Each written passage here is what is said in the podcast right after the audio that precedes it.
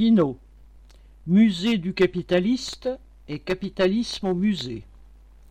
Le 22 mai, le milliardaire François Pinault inaugurera à Paris son nouveau musée personnel, complétant ainsi les deux qu'il possède déjà à Venise.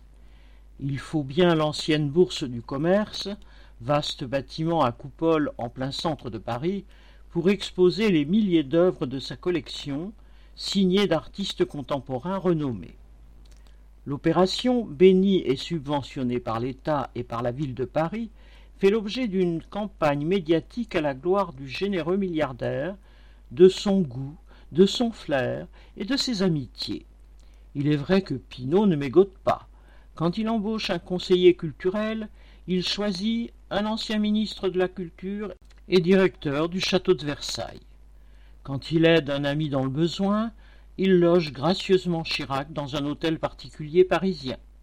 Si son fils se marie, c'est avec une star d'Hollywood. Pour contrôler le cours des œuvres de ces artistes, il achète Christie's, une des plus grosses salles de vente.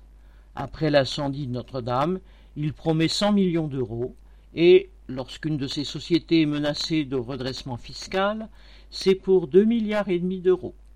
Le propriétaire du groupe de luxe Kering trentième fortune mondiale, ne peut pas faire moins.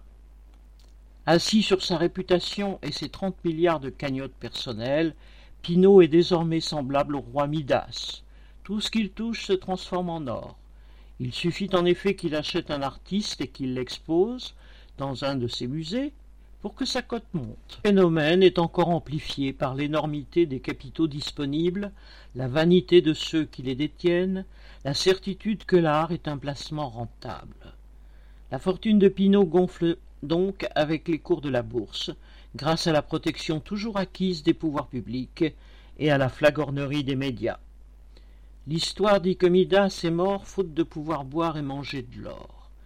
Elle dira si Pinault vivra assez longtemps pour voir une explosion spéculative, sociale, ou les deux, détruire son pouvoir et remettre musées et collections à la collectivité. Paul Gallois